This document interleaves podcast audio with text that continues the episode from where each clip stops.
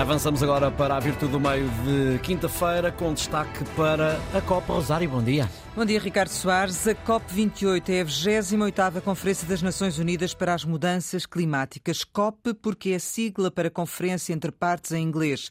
E este ano, até 12 de dezembro, a COP reúne 60 mil representantes no Dubai, um local que não deixa de ser controverso, já que os Emirados Árabes Unidos são o sétimo produtor mundial de petróleo. A COP são reuniões anuais ao mais alto nível para avaliar o compromisso dos 198 Estados que ratificaram a Convenção Quadro das Nações Unidas sobre sobre alterações climáticas e daqueles que posteriormente assinaram o Acordo de Paris, que é uma extensão desta convenção. É um momento considerado sempre muito relevante porque permite um diálogo alargado a todos sobre um problema comum. Ainda assim, este ano, com a ausência de Joe Biden, Xi Jinping e até do Papa, que está doente, a COP perde algum do seu impacto e relevância. O grande compromisso é eliminar progressivamente combustíveis fósseis e incentivar o financiamento da transição energética nos países em desenvolvimento para evitar que a temperatura do planeta eh, não atinja o chamado limite de perigo, ou seja, os 2 graus Celsius. Mafalda Anjos e João Gomberto, muito bom dia. Mafalda, será mais uma vez uma mão cheia de nada ou de muito pouco face à dimensão do problema? Aliás, João, primeiro. Bom dia, Rosário, bom dia, Mafalda, bom dia a quem nos ouve. Há uma, há uma notícia de hoje que é muito particular, diz respeito ao nosso país, mas que eu acho que é sintomática da atitude generalizada em relação ao problema climático. Diz que só 2,2% da indústria portuguesa pediu ajuda ao PRR, ao famoso PRR, para a descarbonização. Isto é apenas um sintoma uh, particular, como já disse, mas que reflete um bocadinho a atitude geral. Mesmo dando de barato que, que, que a COP28 se vai realizar nos Emirados Árabes Unidos, com, com um anfitrião que é também simultaneamente o CEO, o presidente uh, da empresa estatal petrolífera uh, dos Emirados Árabes Unidos. Mesmo assim, com tudo isso, a coisa podia resultar. Mas desde logo as ausências de Joe Biden e Xi Jinping deixam de fora os líderes dos dois países que são, em conjunto, responsáveis por 42% das emissões de carbono.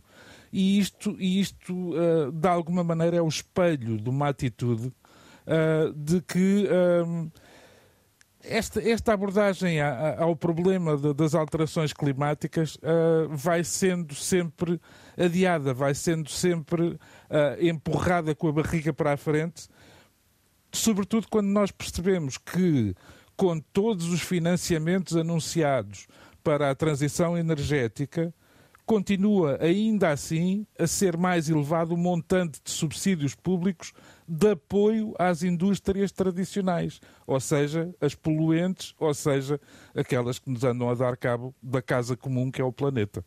Ainda assim, eh, me falta a verdade é que cada vez mais há esta preocupação ambiental eh, nas, nas empresas, eh, tanto assim que isso acaba por ser fator determinante em alguns investimentos, aquelas que são sustentáveis têm mais capacidade para avançar do que as outras, mas, como dizia o João, é um caminho ainda muito no início. O que é que poderá resultar desta, desta COP que, que, que reúne no Dubai, não é? Enfim, não deixa de ser controverso também esse aspecto. Olá, bom dia a todos. Sim, esta, esta cimeira começa logo em volta em enorme controvérsia. Já explicaram bem porquê e o João sublinhou um aspecto que eu acho fundamental. É o presidente da COP, é o presidente executivo da Petrolífera Nacional.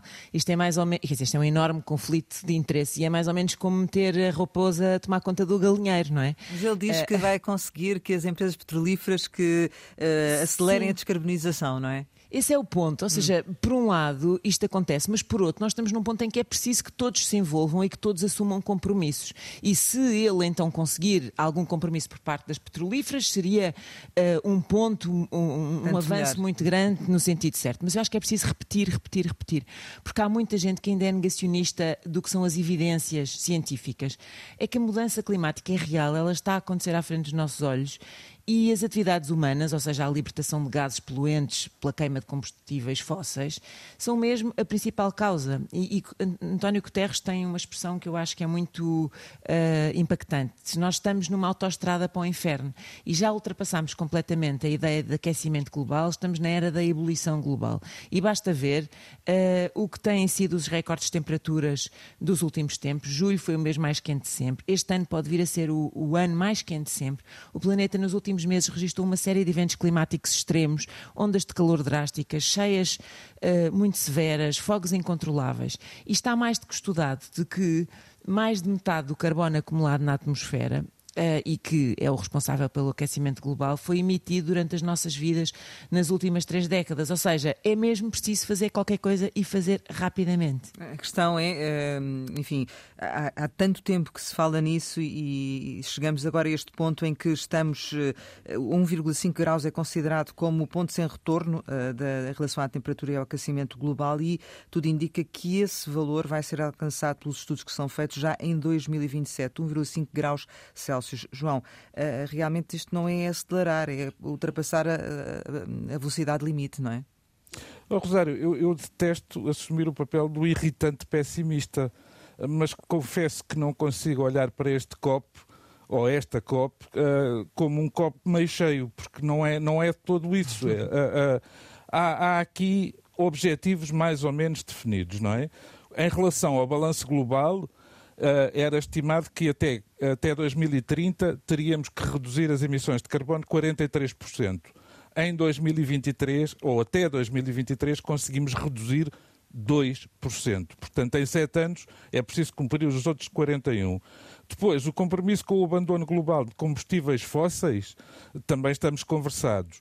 O financiamento para a adaptação é sempre uh, reduzido, deficitário em relação às necessidades há um acordo que, que não se consegue regulamentar sobre o chamado Fundo de Perdas e Danos, que foi instituído em 2015 e ainda não está a funcionar. Portanto, ainda assim, a esperança está em que se consiga demonstrar a ligação entre as alterações climáticas e o aumento dos problemas de saúde, nomeadamente das, das epidemias, aproveitando de alguma maneira para mostrar que os sistemas alimentares também são afetados por isso e, como se sabe, a humanidade não está a pagar de maneira uniforme a, a, a fatura desta, destas, destas transformações. Resumindo, acho que este é um problema uh, sério de PPP, que é a perigosa procrastinação planetária em relação ao clima. Falda, eh, a verdade é que todos assistimos a fenómenos meteorológicos que revelam esta alteração eh, do, do clima e, e uh, anda-se muito, muito devagar, não é? Como, como se dizia, não se ultrapassa sequer o limite e o tempo passa cada vez mais rápido e, e portanto, imagino também que partilhas do, do, do pessimismo do João. Completamente, Rosário, e anda-se mesmo muito devagar, quer dizer, na COP, a sensação que me dá é que se anda a passo de caracol, quando nós precisávamos da velocidade de uma chita. Depende mais Isto dos acontece. Estados ou das empresas, me fala. Uh, das de, dos, dois. dois, não é? Hum. E muitas vezes os Estados representam interesses das empresas quando nas economias têm um peso importante os combustíveis fósseis. E o problema é que estas negociações climáticas são muito complexas, são lentas, são, são verdadeiramente difíceis, porque há interesses muito distintos em jogo e, e todas as decisões têm que ser uh, feitas por consenso entre os cerca de 200 países. Imagine-se o que é Ninguém a dificuldade a perder, de conseguir é? isto, não é?